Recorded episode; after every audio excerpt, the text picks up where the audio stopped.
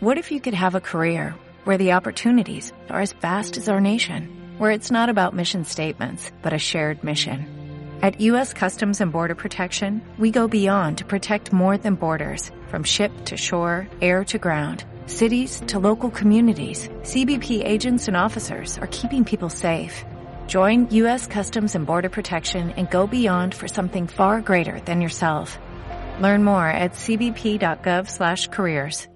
Radio 1 de Radio Nacional de España presenta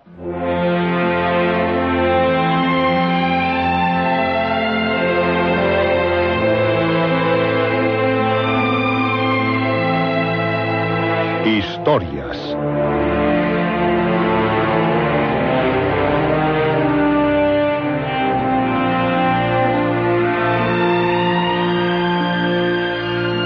Historias de terror, de aventuras, de suspense, de ciencia ficción.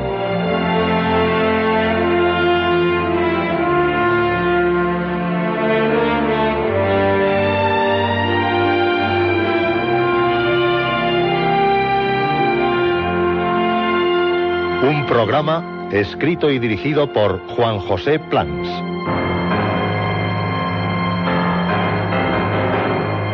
Esta noche, el espejo de Matsuyama.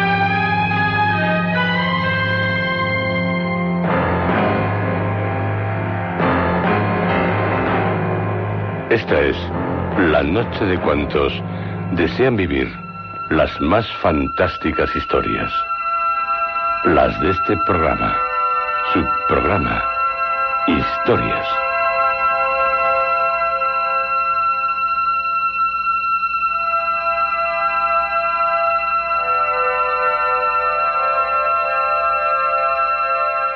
A continuación, les ofreceremos unos fantásticos relatos de uno de nuestros más importantes autores del siglo XIX, Juan Valera.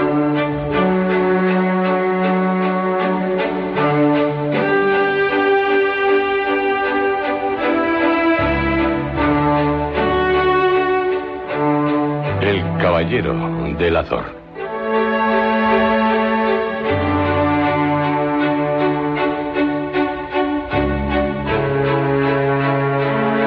Hará ya mucho más de mil años, había en lo más esquivo y fragoso de los Pirineos una espléndida abadía de benedictinos.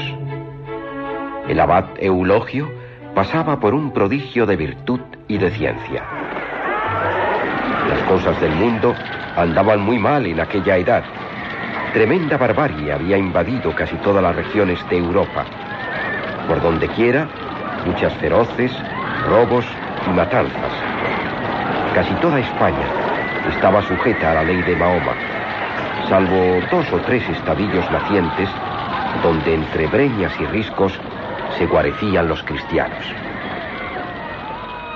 En medio de aquel diluvio de males, pudiera compararse la abadía de que hablamos al arca santa en que se custodiaban el saber y las buenas costumbres, y en que la humana cultura podía salvarse del universal estrago. Gran fe tenían los monjes en sus rezos y en la misericordia de Dios, pero no desdeñaban la mundana prudencia. Y a fin de poderse defender de las invasiones de bandidos, de varones poderosos y desalmados o de infieles muslismes, habían fortificado la abadía con casi inexpugnable castillo roquero y mantenían a su servicio centenares de hombres de armas de los más vigorosos, probados y hábiles para la guerra.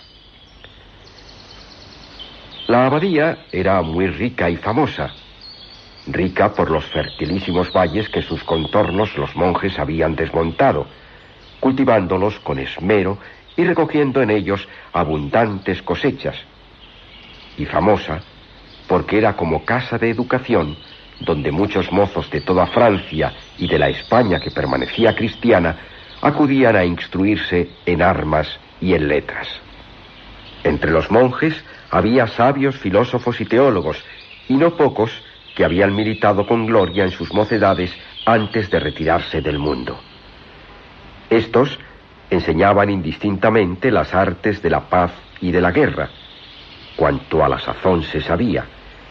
Y luego, según la índole de cada educando, los pacíficos y humildes se hacían sacerdotes o monjes, y los belicosos y aficionados a la vida activa salían de allí para ser guerreros y aun grandes capitanes. Cincuenta novicios había en la abadía de continuo, y todos, salvo en las horas consagradas a ejercicios caballerescos, vestían el hábito de la orden.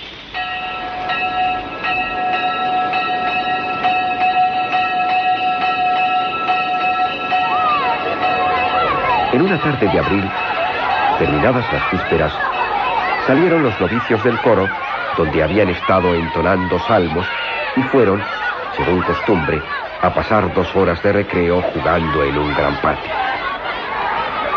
Había un novicio de origen oscuro, lo cual se contraponía a la alta nobleza de que se jactaba con razón la mayoría de los otros. Este novicio era español. Seis años hacía que había venido a refugiarse en el convento sin saber de dónde.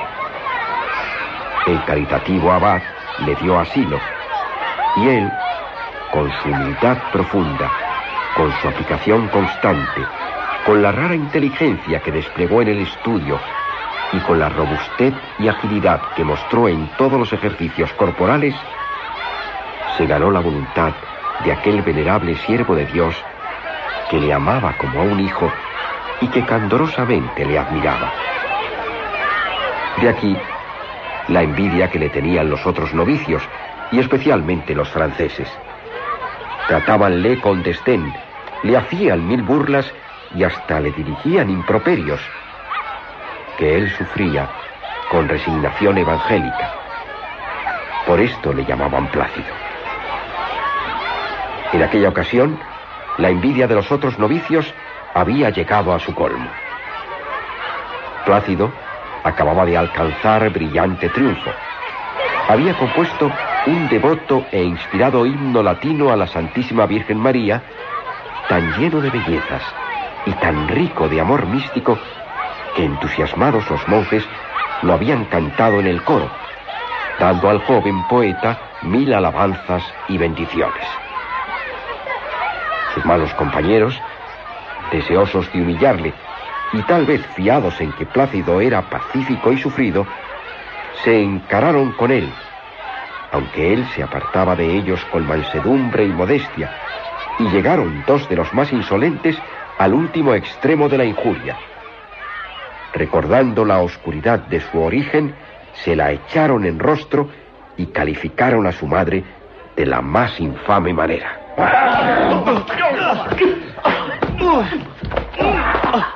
El cordero se convirtió entonces de repente en bravo león. Por dicha no tenía armas, pero le valieron los puños. Con certero y fuerte golpe derribó por tierra, maltrecho con la boca ensangrentada, al primero que le había ofendido. Después siguió peleando él solo contra otros tres o cuatro, apoyado contra el muro y acosado por ellos.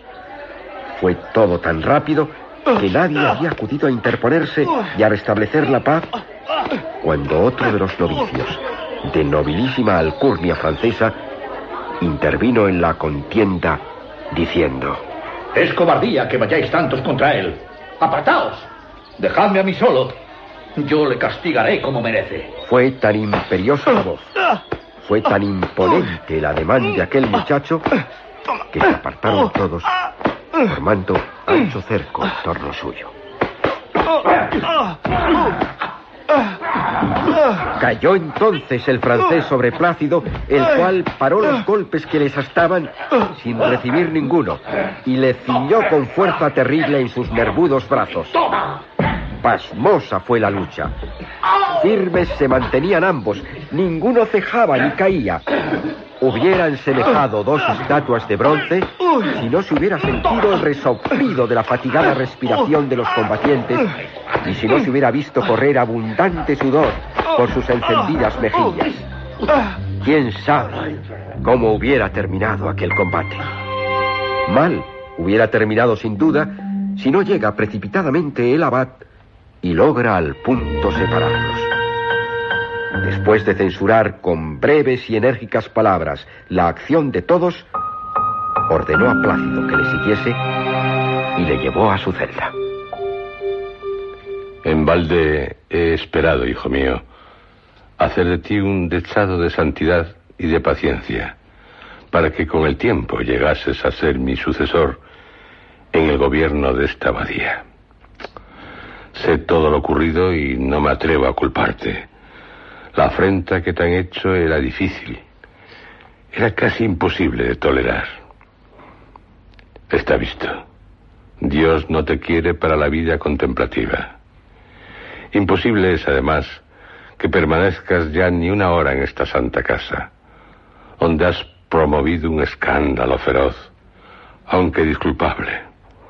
Por otra parte, el mozo con quien luchabas es poderosísimo por su nacimiento y riquezas, y tú no puedes seguir viviendo donde él está. No me queda más recurso que el de obligarte a salir inmediatamente de la abadía. Pero no saldrás desvalido y sin prendas de mi afecto hacia ti.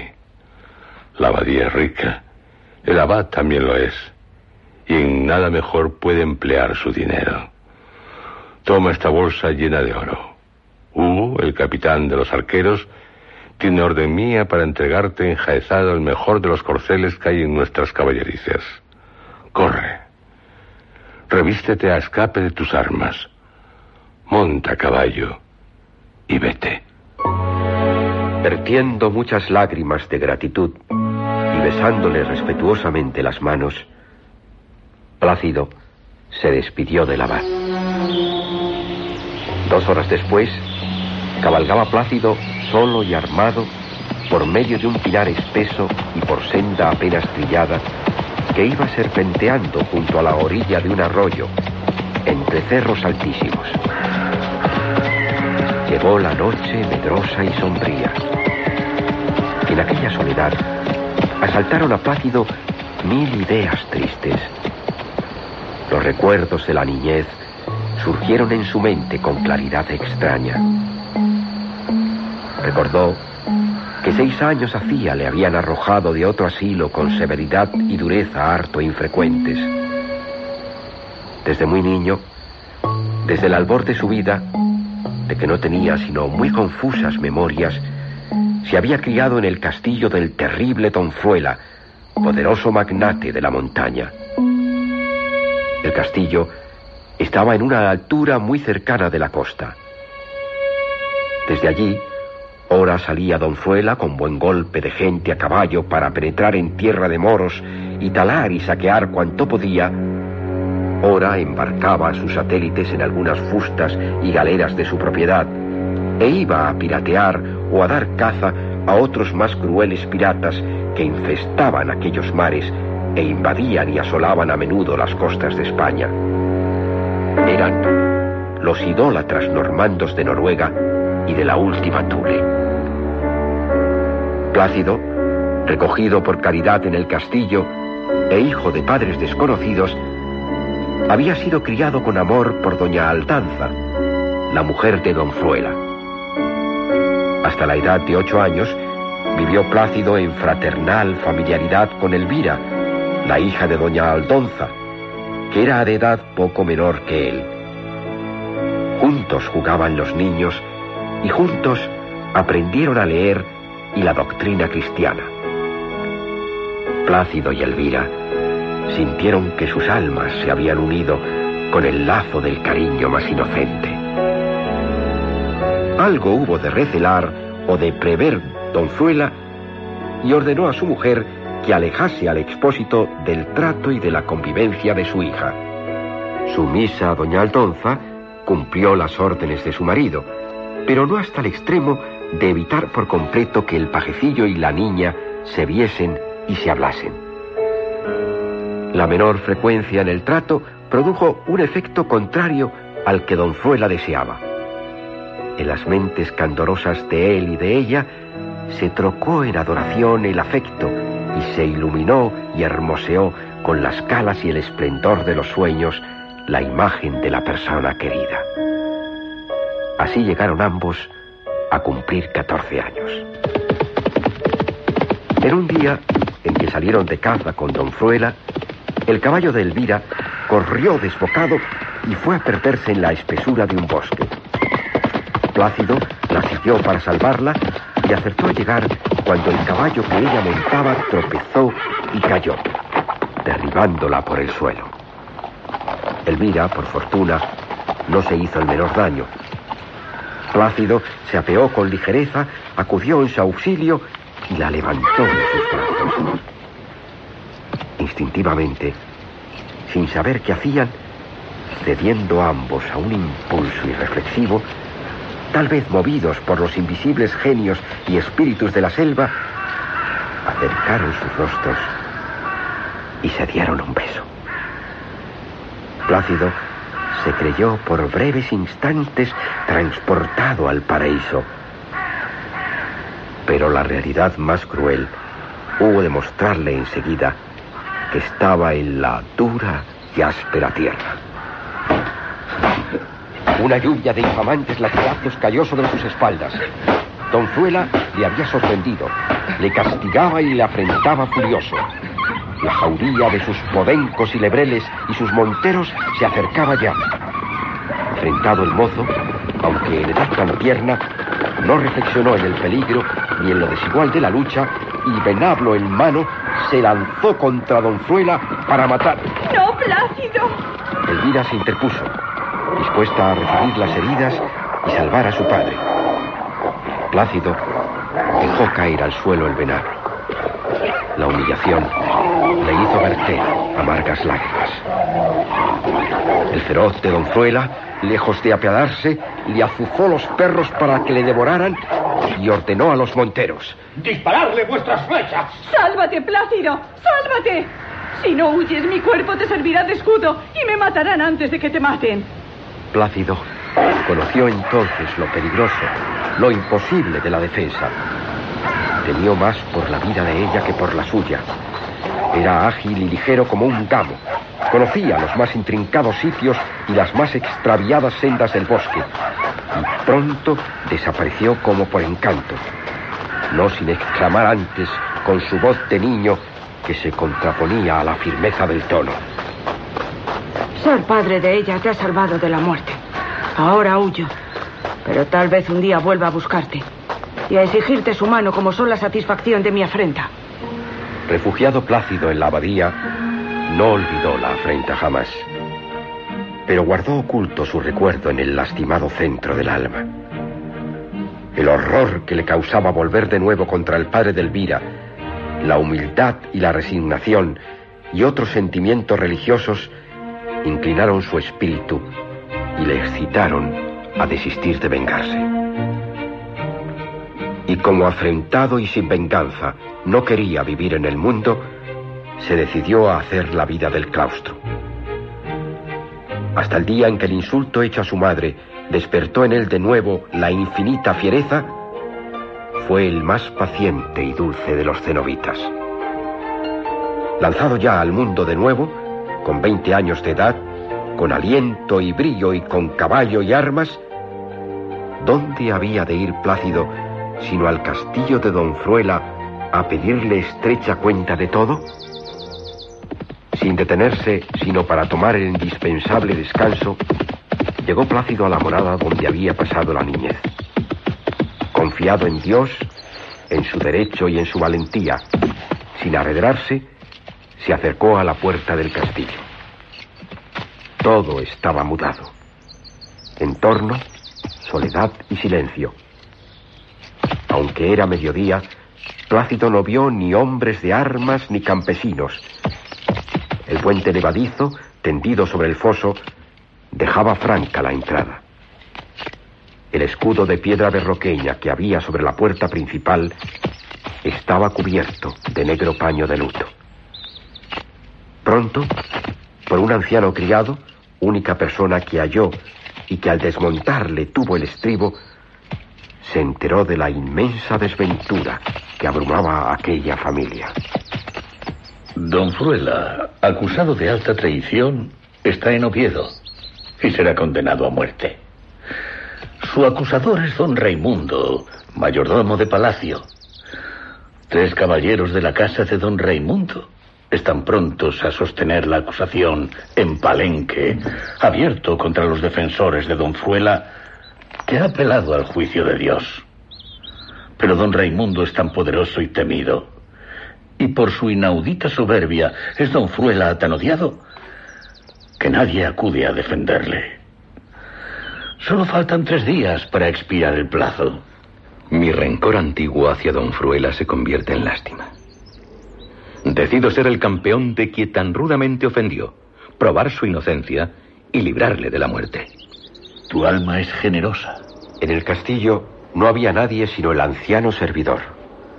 Doña Aldonza y Elvira habían ido a Oviedo a echarse a los pies del rey y pedirle perdón, si bien con poquísima esperanza, por ser muy justiciero el soberano. De todos modos, la honra de la familia quedaría manchada. Sin demora, se dispuso Plácido a salir para Oviedo. Pero antes, el anciano servidor le refirió y encareció lo mucho que doña Aldonza y Elvira habían pensado en él durante su ausencia, y le dijo que habían dejado para él un presente a fin de que le recibiese y se lo llevase si por dicha aparecía por el castillo. El anciano fue por el presente y se lo entregó a Plácido. Era una fuerte rodela en cuya planta de acero figuraba en esmalte, sobre campo de gules, un azor, cubierta la cabeza por el capirote y asido por la pihuela a una blanca mano que parecía de mujer. Tú tienes en el hombro derecho, grabado con indeleble marca, un azor semejante al del escudo.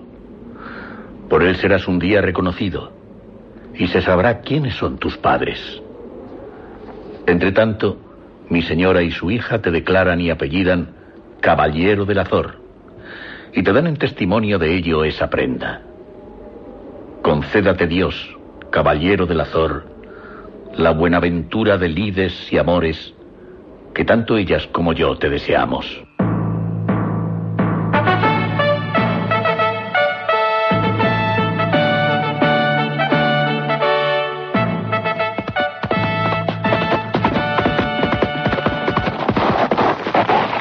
Tres días, pocas horas antes de expirar el plazo, después de reposar en Oviedo y de aprestarse para el combate, sonaron las trompetas y entró en el palenque el caballero del Azor con la visera calada y la lanza en la cuja.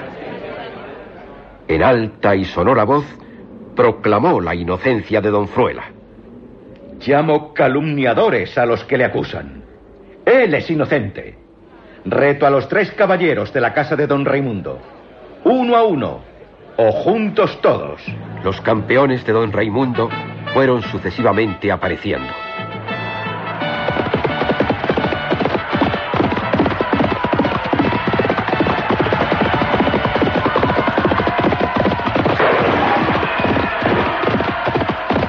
Los combates fueron cortos. El caballero del Azor, con pasmosa destreza y bizarría, logró que en menos de media hora los tres mordiesen el polvo. Muy malherido uno de ellos. El gentío que rodeaba el palenque rompió en estrepitosas aclamaciones y vítores. El caballero del Azor fue llevado en triunfo a palacio e introducido en la regia cámara. El rey, informado de todo el suceso, ansiaba verle, y más lo ansiaba aún su noble y desventurada hermana, la infanta doña Jimena, que estaba con el rey en aquel momento. Caballero del Azor, ¿por qué llevas un azor esmaltado en la rodela? Alta señora, porque lo tengo también estampado en el hombro derecho como indeleble marca. Doña Jimena puso entonces los ojos con cariñoso ahínco en el rostro hermosísimo de Plácido e imaginó que veía al conde de Saldaña como estaba en su muy lozana juventud. Veinte años hacía. Ya no pudo contenerse doña Jimena.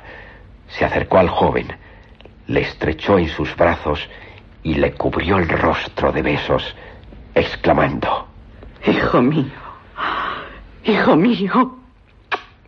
El rey depuso su severidad y dirigiéndose al joven, le estrechó también en sus brazos y le dijo, Yo te reconozco. Eres mi sobrino Bernardo. Te hago merced de la casa fuerte y señorío del Carpio.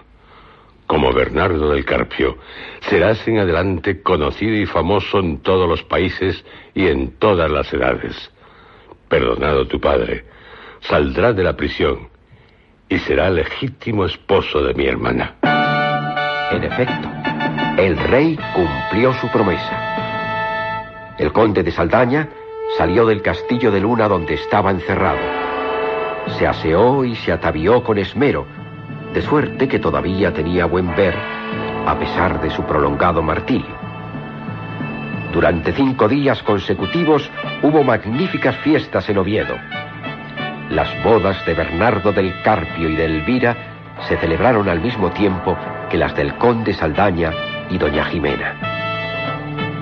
Pocos días después, pudo averiguarse que don Raimundo, el mayordomo de palacio, había sido quien robó al niño Bernardo y quien le mandó matar, furioso como desdeñado pretendiente que fue de doña Jimena. Los sicarios, encargados de matar al niño, habían tenido piedad de él y le habían expuesto a la puerta del castillo de Donzuela. Por esta y por otras muchas maldades que se descubrieron, se comprendió que don Raimundo era un monstruo abominable, por lo cual el rey pudo ejercer provechosamente su justicia mandándole ahorcar. Como le ahorcaron con general regocijo de todos los ciudadanos de Oviedo, porque don Raimundo era muy aborrecido y porque en aquella edad tan ruda la filantropía no era cosa mayor y no infundía repugnancia a la pena de muerte.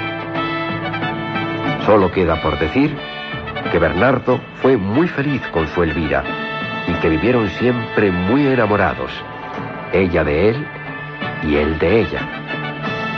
Por los antiguos romances y por la historia, se sabe que aquella lucha a brazo partido que interrumpió el abad en el convento de los Pirineos se reanudó más tarde no lejos de allí y terminó gloriosamente para Bernardo, muriendo ahogado entre sus brazos hercúleos el paladín don Roldán, pues no era otro quien había luchado con él cuando los dos eran novicios.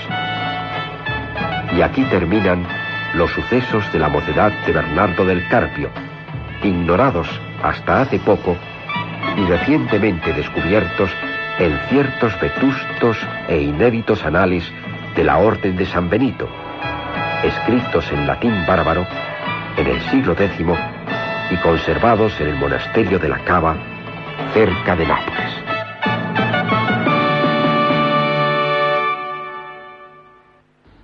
El espejo de Masuyama.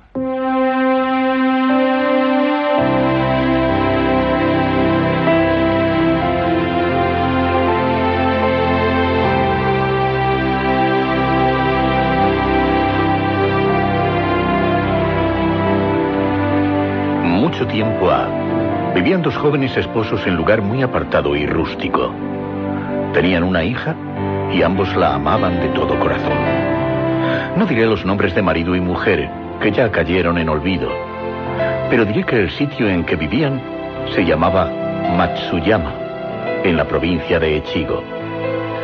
Hubo de acontecer, cuando la niña era aún muy pequeñita, que el padre se había obligado a ir a la gran ciudad, capital del imperio.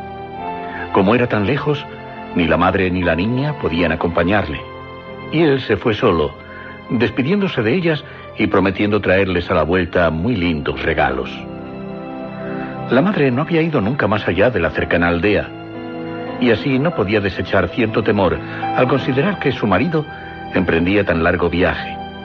Pero al mismo tiempo sentía orgullosa satisfacción de que fuese él, por todos aquellos contornos, el primer hombre que iba a la rica ciudad, donde el rey y los magnates habitaban y donde había que ver tantos primores y maravillas.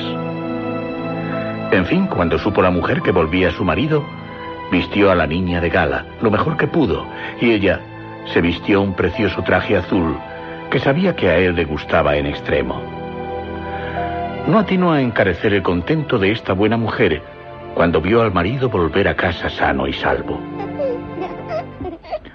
La chiquitina daba palmadas y sonreía con deleite al ver los juguetes que su padre le trajo.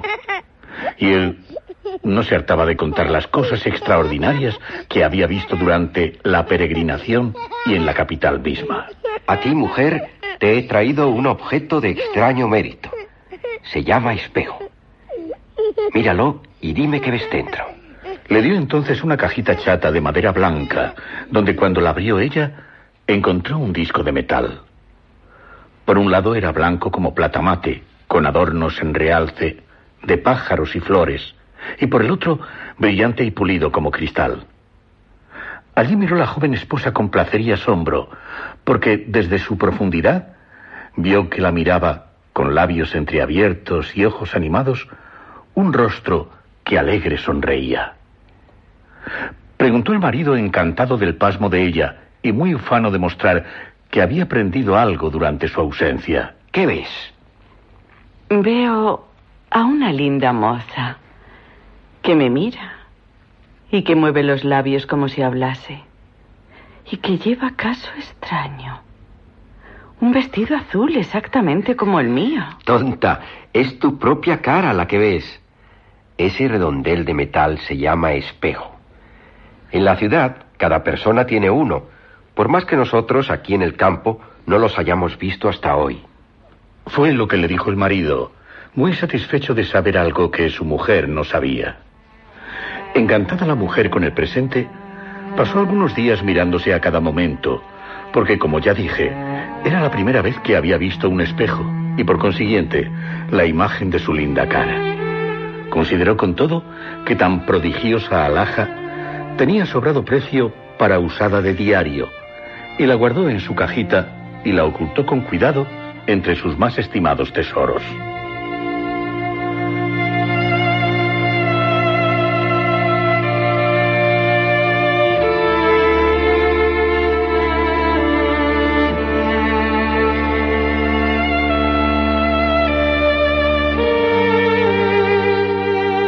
Pasaron años y marido y mujer vivían aún muy dichosos.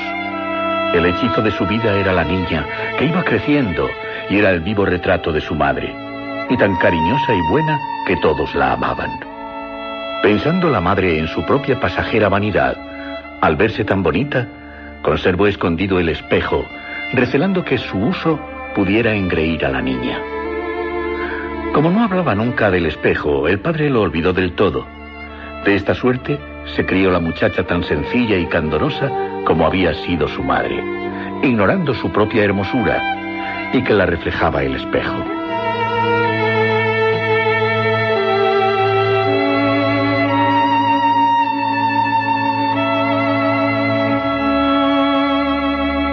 Pero llegó un día en que sobrevino tremendo infortunio para esta familia, hasta entonces tan dichosa. La excelente y amorosa madre cayó enferma y aunque la hija la cuidó con tierno afecto y solícito desvelo, se fue empeorando cada vez más hasta que no quedó esperanza sino la muerte. Cuando conoció ella que pronto debía abandonar a su marido y a su hija, se puso muy triste, afligiéndose por los que dejaba en la tierra y sobre todo por la niña. La llamó pues y le dijo, Querida hija mía, Sabes que estoy muy enferma y que pronto voy a morir y a dejaros solos a ti y a tu amado padre. Cuando yo desaparezca, prométeme que mirarás en el espejo todos los días, al despertar y al acostarte. En él me verás y conocerás que estoy siempre velando por ti. Dichas estas palabras, le mostró el sitio donde estaba oculto el espejo. La niña prometió con lágrimas lo que su madre pedía, y ésta, tranquila y resignada, expiró a poco.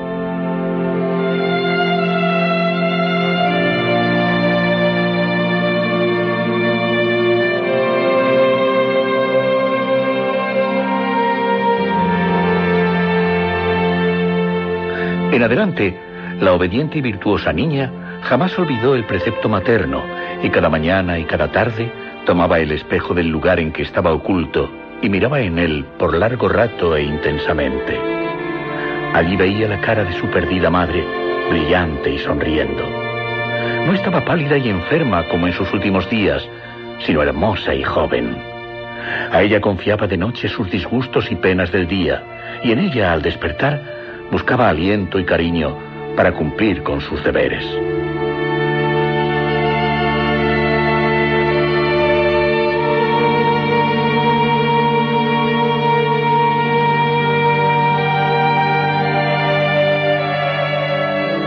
De esta manera, vivió la niña como vigilada por su madre, procurando complacerla en todo como cuando vivía, y cuidando siempre de no hacer cosa alguna que pudiera afligirla o enojarla. Su más puro contento era mirar en el espejo y poder decir, Madre, hoy he sido como tú quieres que yo sea.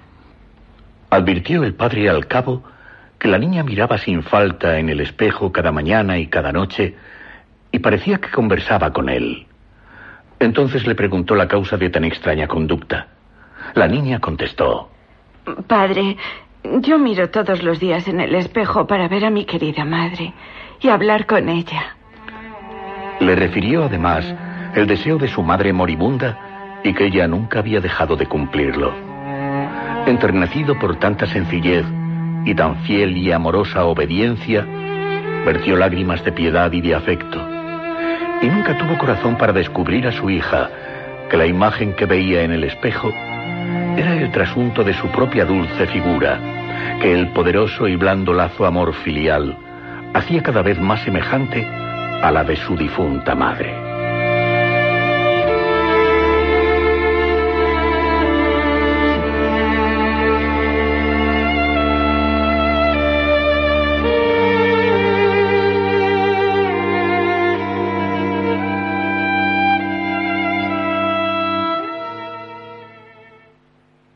La muñequita.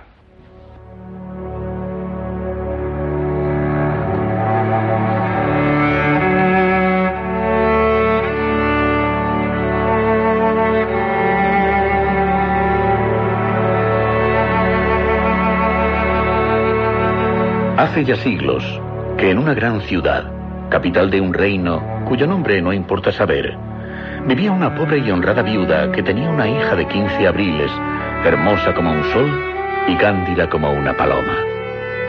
La excelente madre se miraba en ella como un espejo, y en su inocencia y beldad juzgaba poseer una joya riquísima que no hubiera trocado por todos los tesoros del mundo. Muchos caballeros, jóvenes y libertinos, viendo a estas dos mujeres tan menesterosas que apenas ganaban hilando para alimentarse, tuvieron la audacia de hacer interesadas e indignas proposiciones a la madre sobre su hermosa niña. Pero ésta la rechazó siempre con aquella reposada entereza que convence y retrae mil veces más que una exagerada y vehemente indignación. Lo que es a la muchacha, nadie se atrevía a decir lo que suelen llamarse con razón atrevidos pensamientos. Su candor y su inocencia angelical tenían a raya a los más insolentes y desalmados. La buena viuda, además, estaba siempre hecha un argos velando sobre ella. Aconteció, pues, que la fama de las rarísimas y altas calidades de la muchacha llegaron a oídos del rey, el cual, como mozo y apasionado, quiso verla y habiéndola visto, se enamoró locamente. Su Majestad se valió, según costumbre, de su primer chambelán o gentilhombre, persona muy discreta, sigilosa e insinuante, para que interviniese en este negocio y allanase obstáculos. Pero toda la habilidad de aquel experimentado paraninfo y todo el mar de dinero en que prometía hacer nadar a la viuda y a su hija, fueron a estrellarse contra la inaudita virtud de ambas, más firme que una roca. El ultimátum con que se terminaron tan importantes negociaciones estaba concebido y expresado en estos términos por la buena de la viuda. Si Su Majestad quiere venir a mi casa con el cura, que venga cuando guste. Mi hija tendrá mucha honra ser la reina, su esposa. Pero si Su Majestad piensa que ha de lograr algo de otra suerte, se equivoca muy mucho. En una época de severas virtudes, o ya que no de virtudes severas, de sentimientos democráticos, aquella contestación hubiera sido aplaudida. Mas entonces había tal corrupción en las costumbres y era tal el espíritu aristocrático y de subordinación a las altas jerarquías sociales que el rey, los cortesanos, las damas y el pueblo todo, para no indignarse de los humos de la viuda y de su hija, determinaron reírse y declararles tontilocas, llamándolas las cogotudas hambrientas, las reinas andrajosas, las pereciendo por su gusto y otros dictados y títulos de escarnio. No podían las tristes tocar siquiera el ámbito de la casa en que vivían, sin verse poco menos que silbadas y abochornadas. Cuando iban a misa los domingos, decían, Ahí va la reina. Miren qué majestad y qué entono. ¿Cómo puede ir tan tiesa con el estómago vacío? con lo cual, y con otras frases del mismo género, apuraban y hacían llorar a la chica, que era más bendita que el pan y que no sabía soltar la lengua y contestarle su merecido. Ella y su madre tenían una paciencia y una dulzura a toda prueba, y nunca se exacerbaban con los malos tratamientos, ni se arrepentían de haber despreciado tan buena ocasión de hacerse ricas. La muchacha, no contenta con ser sufrida y perdonar las injurias, era en extremo amorosa para con todos. A los mismos seres inanimados, o al parecer inanimados, se extendía su caridad. Amaba las flores, los árboles, las estrellas, las nubes y hasta las chinitas del río. A nadie le hacía daño. Antes procuraba hacer todo lo bien posible. Mas esto no mejoraba, sino empeoraba su suerte. No teniendo ya quien le diese que hilar para mantenerse, tuvo que ir a trabajar al campo en compañía de su madre, donde, ora cogiendo aceitunas, ora espigando, Ora en otras más recias faenas se tostaba su linda cara con sus rayos del sol, se encallecían sus blancas y delicadas manos y se entristecía su alma oyendo que de continuo la llamaban por mofa la reina. Un día este infeliz, que estaba encardando en una aza, sacó de la tierra al revolverla con el almocafre una muñequita muy vieja, estropeada, sucia y desnuda. Pero en vez de despreciar a la muñequita y apartarla de sí con asco, la miró con la más tierna compasión, la tomó en sus brazos, la hizo mil caricias y se la llevó a su casa.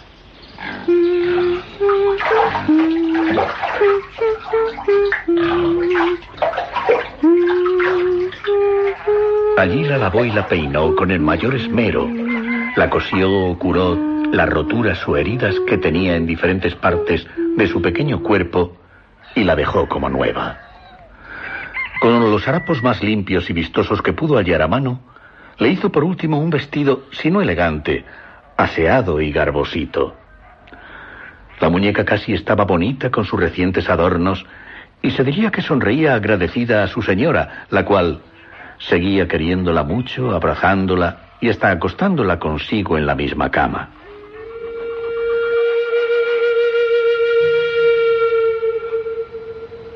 Animada la muñeca de los repetidos y extraordinarios favores que le prodigaba su ama, acabó de perder la cortedad. Y por las noches, con mucho recato, y cuando la viuda estaba durmiendo, porque la viuda dormía en el mismo cuarto de su hija, rompía a hablar y tenía con la muchacha las más agradables e inocentes conversaciones. La muñeca pedía a veces algo de comer y la muchacha buscaba para ella lo mejorcito que había en la casa. Es innegable que todo esto tenía bastante de sobrenatural, mas para la candidez de la chica, única persona que lo sabía, lo natural y lo sobrenatural eran una misma cosa, que no despertaba en su espíritu ni sobresalto ni extrañeza.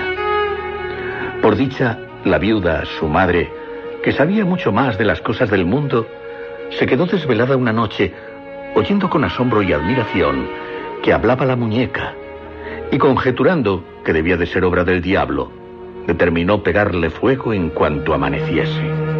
La viuda hubiera indudablemente realizado tan cruel proyecto si su hija, con lágrimas y ruegos, no la hubiera disuadido. La muchacha no consiguió, sin embargo, quedarse con la muñeca en casa.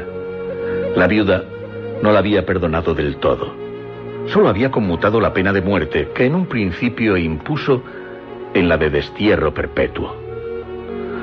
La muñeca salió pues desterrada y fue a parar a casa de una prima de nuestra heroína, a quien ésta se la confió rogándole que la cuidase mucho, que hablase con ella y que le diese de comer. La primita prometió hacerlo así, mas no por eso dejó de estar a la mira su verdadera dueña, que iba de vez en cuando a visitar a la muñeca y a llevarle regalos y golosinas.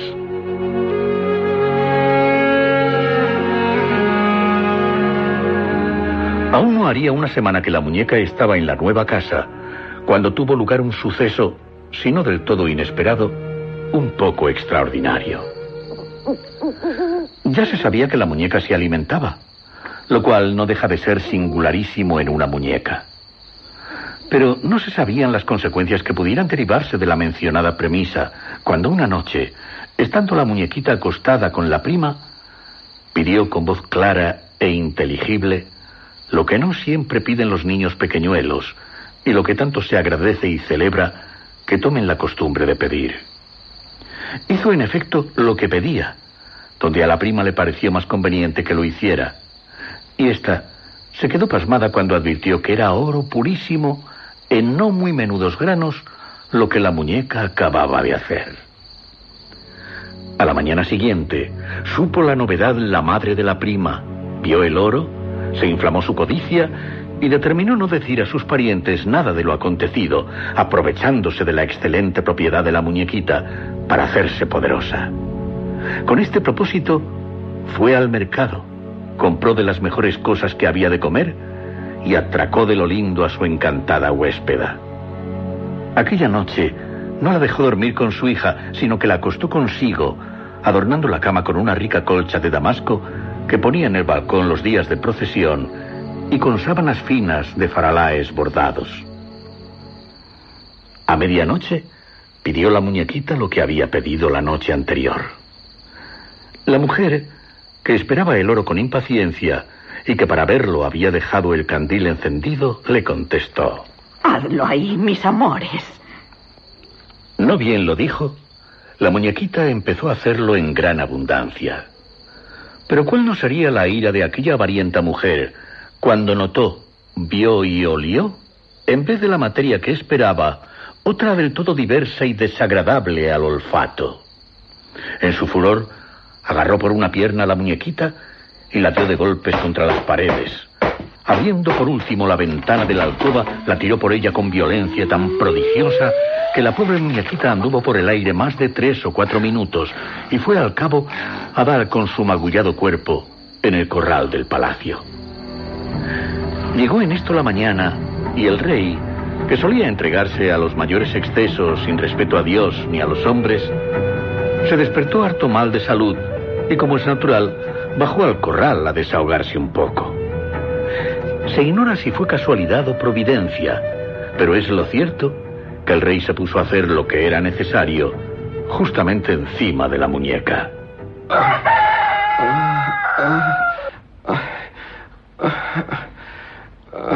Allí fue ella. La muñequita, incómoda, le agarró un bocado feroz. Su Majestad Creyó que era algún bicho y salió corriendo y gritando porque le dolía, lo que no es decible. Vinieron todos los cirujanos de cámara y no pudieron conseguir que la muñequita soltase su presa. El rey ponía el grito en el cielo y a cada momento se sentía peor. La reina madre estaba tan desconsolada que se la podía ahogar con un cabello. Todos empezaron a temer por la vida del rey.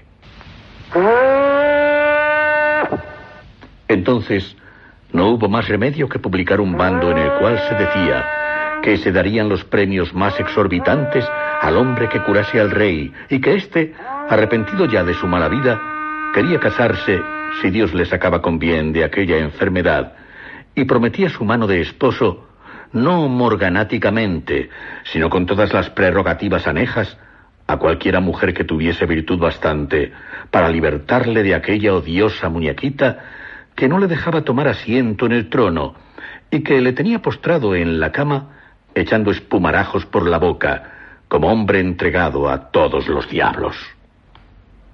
No hay que jurarlo para que todos lo crean. Era un diluvio de personas de ambos sexos las que, incitadas de tan enormes recompensas, vinieron a curar al rey, pero fue en vano.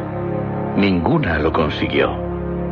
Al fin, nuestra pobre amiga, la encarnecida ama de la muñeca, más por caridad y singular afecto que al rey tenía, a pesar del delito de éste en quererla seducir y en burlarse de ella, no habiéndolo logrado, que con intención de llegar a ser reina, vino a palacio como un ángel bienhechor, tocó a la muñequita, la habló cariñosamente y la muñequita soltó lo que tan apretado tenía.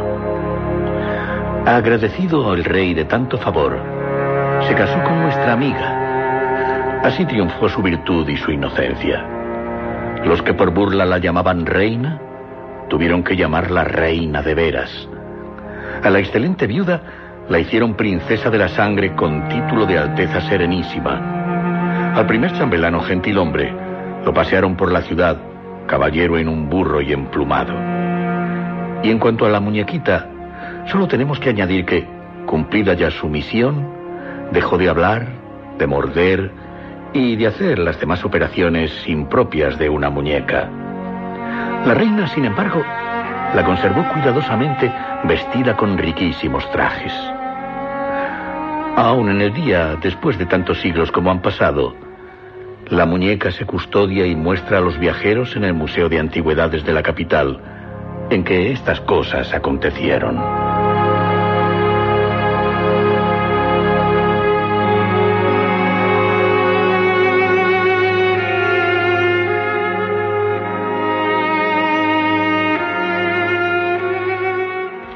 Estamos seguros de que los relatos que les hemos ofrecido de Juan Valera les han entusiasmado.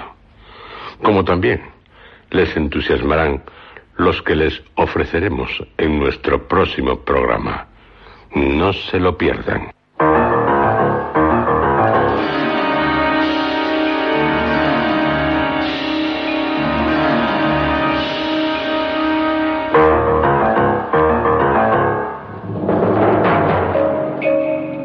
Han escuchado ustedes, dentro de la serie Historias,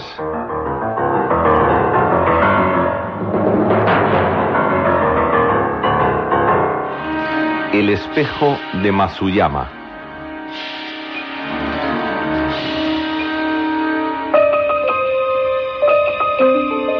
Este guion ha sido interpretado por Juan José Plans, José Antonio Ramírez, Javier Lostalé, Luis Alonso Carrasco y Lourdes Guerras.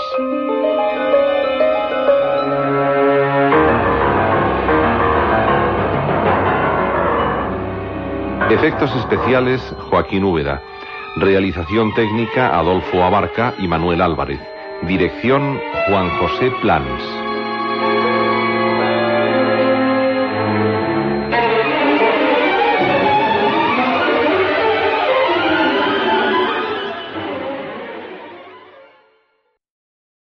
¿No se merece tu familia lo mejor? Entonces, ¿por qué no los mejores huevos? Ahora, Egglands Best están disponibles en deliciosas opciones. Huevos clásicos, de gallina libre de jaula y orgánicos de Egglands, que ofrecen un sabor más delicioso y fresco de granja que le encantará a tu familia. En comparación con los huevos ordinarios, Egglands Best contiene la mejor nutrición como 6 veces más vitamina D, 10 veces más vitamina E y el doble de omega 3 y B12. Solo Egglands Best. Mejor sabor, mejor nutrición, mejores huevos. Visita egglandsbest.com para más información.